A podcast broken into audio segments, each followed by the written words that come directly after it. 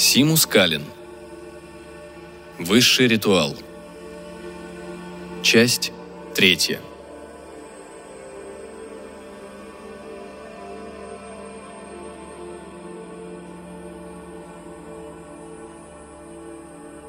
Совершенно чужая местность неожиданно возникла у Дины перед глазами. Она была великолепна и сверкала так ярко, что Дина на мгновение ослепла. Да, та же пурпурная трава, мерцающие деревья с бриллиантами вместо плодов, свод залитого светом лилового неба над головой. Пейзаж был слишком необычен, чтобы его можно было охватить одним взглядом. По пути в Багдад они проезжали его так быстро, что тогда она не смогла разглядеть ни малейшей подробности. Протестующий визг Бубби вывел ее из задумчивости. Неожиданно появившийся Муса крепко держал извивающегося гнома поперек туловища. Совершив гигантский прыжок, демон поднялся над землей, и его голова словно пробила дыру в некой стене. Голова скрылась. За ней последовало тело, и когда Дина, очнувшись, закричала и попыталась подпрыгнуть и схватиться за ноги, демона и след простыл. Рухнув на землю, падение было весьма болезненным, она услышала тихий смешок – «Спешишь меня покинуть?» – дразнил ее Хутти. Он возник из-за ближайшего дерева, держа в руке горсть сверкающих фруктов. «Не пытайся следовать за Мусой. Здесь ты в большей безопасности. Он еще молод и горяч. Я позабочусь о тебе». Дина отскочила назад и выхватила меч, целясь ему в пах – Хутти швырнул бриллианты через плечо и весело хлопнул руками по коленям. «Ты собираешься разрубить меня пополам? А может быть, снести мне голову? Моя дорогая, ну почему вы, женщины, так утомительны? Что такое девственность? Маленький недостаток, ничего больше. И мы его сейчас исправим. Раздевайся». «Не дождешься!» Вызывающе крикнула она, подняв острие меча к его сердцу. Длинное покрывало, закрученное вокруг ее головы, словно сорвало ураганом. Конец покрывала зацепился за меч и вырвал его из рук Дины. Унес ножны. Ее плащ и нижнее белье улетело прочь. Оружие, одежда и предательский тюрбан приземлились сложившись аккуратной кучкой на верхней ветке дерева над головой Хутти. Внезапно оставшись обнаженной, она задохнулась, затем пронзительно вскрикнула и присела на корточки, одной рукой прикрыв пучок ярко-рыжих волос, другой – маленькие, но прекрасной формы груди. Девушка жалобно всхлипывала. Джин покачивался на пятках и хохотал. Взглянув вверх, Дина заметила, что на дереве, на ветке ниже той, на которой лежала одежда, возникла смутная фигура – Глаза Хутти, горевшие безумным желанием, были прикованы к девушке. Бесплотная рука вытянулась, держа небольшой кувшин. Несколько крошечных капель, подобных алмазам, упало на макушку Хутти. Он явно ничего не замечал. Но капли воздействовали на его ноги. Колени Джина задрожали, затем подогнулись, и через мгновение огромное тело распростерлось на земле.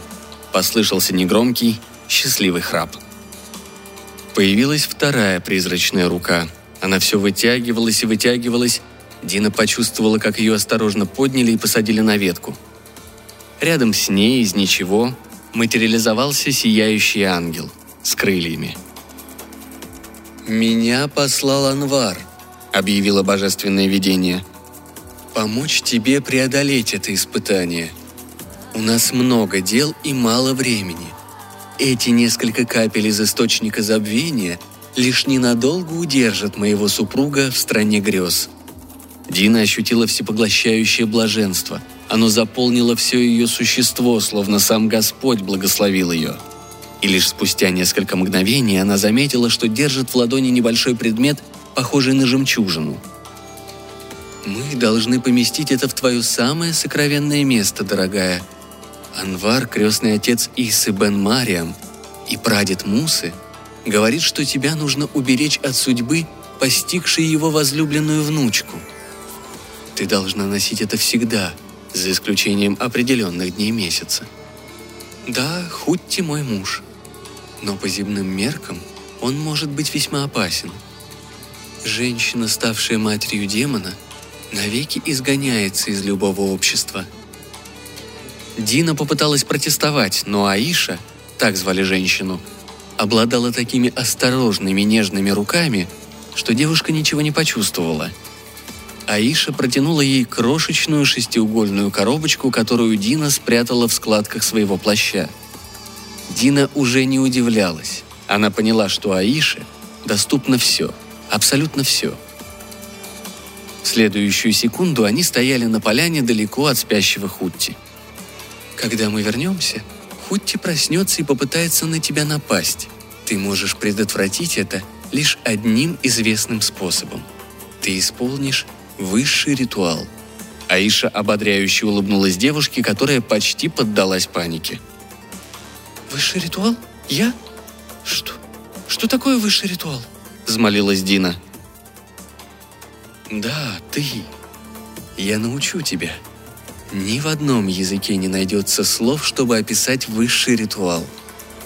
Но когда ты выполнишь его, результат будет очевиден. Это все, что тебе нужно знать. Аиша издала вибрирующий горловой звук. Дине вспомнились птицы, песни, прекрасная музыка, исполняемая на струнах множества инструментов. Ничто не могло описать это. Как бы она ни старалась, она просто не могла воспроизвести этот звук. Тогда Аиша легонько прикоснулась к ее горлу кончиками пальцев, и Дина почувствовала, как в ее гортани что-то расширяется, и, не успев понять, что происходит, издала тот же самый звук. «Для того, чтобы придать ему полную силу», — объяснила Аиша, — «ты должна поместить талисман, который дал тебе Иса бен Мариам, в рот, чтобы звук прошел сквозь шестиугольники вокруг призрачной сферы, находящейся в коробочке. А теперь приступим к танцу». Дине казалось, что тренировка заняла бесконечные часы, но Аиша уверяла свою ученицу, что по земному времени протекло лишь несколько минут. Дина чувствовала, что тело Аиши было слишком прекрасным, чтобы описать его словами. Как сможет она сама, тоненькая, не полностью сформировавшаяся женщина, воспроизвести эти навязчивые эротические движения? «Прекрасно, моя дорогая», заверила женщина Джин утомленную девушку. Хутти даже не успеет понять, в чем дело. Он никогда не забудет этого. Он будет проводить бесконечные часы, мечтая, чтобы это повторилось снова. Вот увидишь. «О, Аиша, если это на самом деле так, то я никогда не буду в безопасности», – простонала девушка. «Все будет в порядке». Аиша объяснила, что в будущем, в случае возможных поползновений Хутти, Дине нужно будет лишь предупредить его, что высший ритуал можно выполнить лишь в новолуние во время летнего солнцестояния. И сделать это может лишь девственница, к святая святых которой не прикасался ни один мужчина. Это заставит его прекратить свои домогательства. Тем не менее, осторожность требовала, чтобы она не забывала о защитной вещице – которая находилась в этой самой святая святых. Мгновение спустя они снова очутились у распростертого тела Хутти. Фигура Аиши начала таять. Дина сделала глубокий вдох и тоскливо оглянулась на свою одежду. И тут, почувствовав резкий шлепок по заду, она подскочила. «Ну что, Хутти, ты готов? Не люблю, когда меня заставляют ждать, красавчик», не успела она произнести эти слова, как одежда ее упала на землю, по-прежнему аккуратно сложенную в стопку. Хутти сел, ошеломленно моргая и протирая глаза. «Сюда!» Она похлопала по груди тряпок. «Клади голову на мою благоухающую одежду. Вытянись во весь рост, чтобы я смогла дотянуться до каждой точки твоего прекрасного тела. Я докажу тебе, как сильно я желаю тебя, мой сказочный возлюбленный», он подпрыгнул на месте и приземлился точь в точь, как она сказала. Голова его оказалась на ее одежде.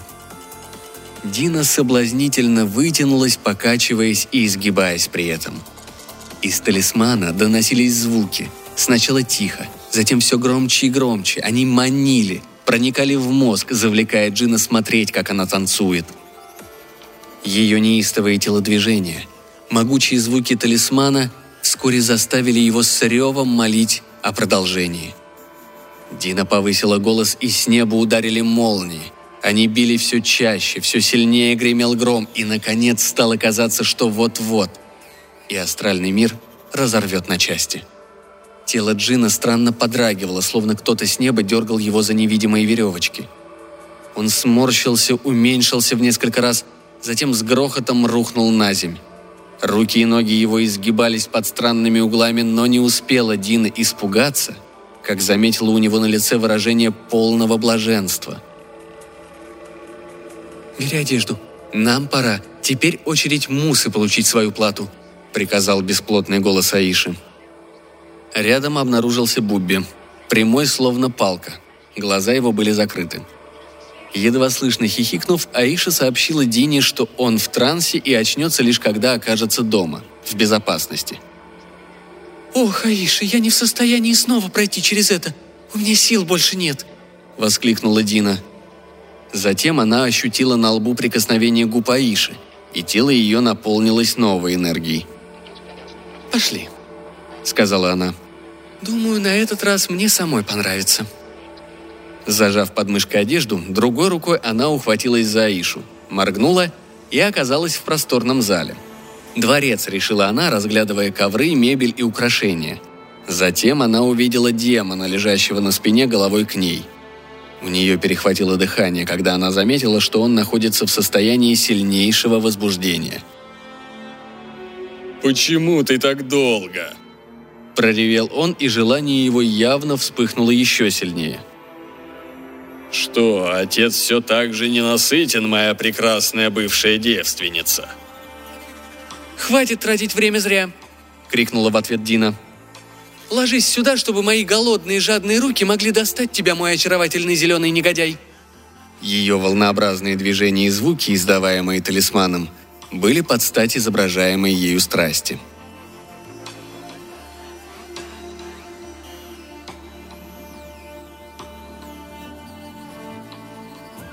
Дина села, выпрямившись в своей собственной кровати. Воспоминания нахлынули на нее. Бубби угодил в сад и исчез под землей, бормоча что-то насчет Мома, который пустит его кишки на подвязки. Затем Аиша. Аиша. Но все, что она могла вызвать в воображении, это лишь ощущение экстаза, когда сознание и душа ее слились с окружающим миром. И ей казалось, что на короткое мгновение она очнулась в раю – она услышала скрип двери. Двери в комнату ее деда. Господи, она давно дома и даже не подумала о нем. Завернувшись в шелковую простыню, Дина сбежала по ступеням и бросилась к спальне Соломона. У двери, услышав какие-то странные звуки, она остановилась. В этот миг локти ее коснулась прозрачная рука – Твой любимый дед сегодня вернулся домой после долгого и нелегкого путешествия. Хепца искупала его в теплой кухне. А сейчас твоя служанка Фрида умощает его разогретыми маслами, чтобы облегчить боль в его старом теле. Он заслуживает этого небольшого удовольствия. Будь снисходительна и подожди до утра, когда он как следует отдохнет. И Аиша снова исчезла. Дина помедлила – Ей ужасно хотелось повидать Соломона, но затем она повернулась и отправилась обратно к себе. «Что это было за безумное наваждение с Ависагой Сунамитянкой?» Прокаркал Соломон, наслаждаясь, пока его тело растирали теплыми благовониями. Она была молоденькой, хорошенькой девственницей. Ее привели к царю, чтобы она возлегла ему на грудь и вернула ему прежний огонь. Объяснила Фрида. Прежде чем он смог что-либо возразить, она очутилась в кровати, пытаясь лечь на него. «Господи, спаси меня!» – выдохнул он. «Я так сильно похудела, только чтобы сделать приятное тебе», – возразила она. «А еще кому?» – спросил он с ноткой сарказма. «Ты не считаешь меня молоденькой и хорошенькой?» – прошептала она ему в ухо, соблазнительно извиваясь всем телом. «Хорошенькой, да», но вопроса о девственности касаться не будем». Но ведь я практически девственница. Почти. Ее тихий плач грозил перейти в отчаянные рыдания. «Хорошо, хорошо, не плачь. Можешь остаться еще на несколько минут, пока слезы не высохнут», — уступил он. Вытянув руку, чтобы ободряюще похлопать ее по спине, он промахнулся и обнаружил, что поглаживает ее по заду. Реакция ошеломила его самого. Он думал, что давным-давно не способен на такие вещи. Она соблазнительно приподнялась, и рука его скользнула между ее бедер. «Это что еще такое?» – воскликнул он. «Ты христианка, служишь у евреев в доме и бреешь волосы, как мусульманка?» «Не бей меня, хозяин. В этом сумасшедшем месте приходится быть готовой на все для всех», сообщила она довольно откровенно для почти девственницы. «Ну что ж», строго заметил он, не отпуская руку. «Надеюсь, ты не была готова на все для слишком многих, моя дорогая, потому что существуют такие болезни, которые даже мне не под силу излечить».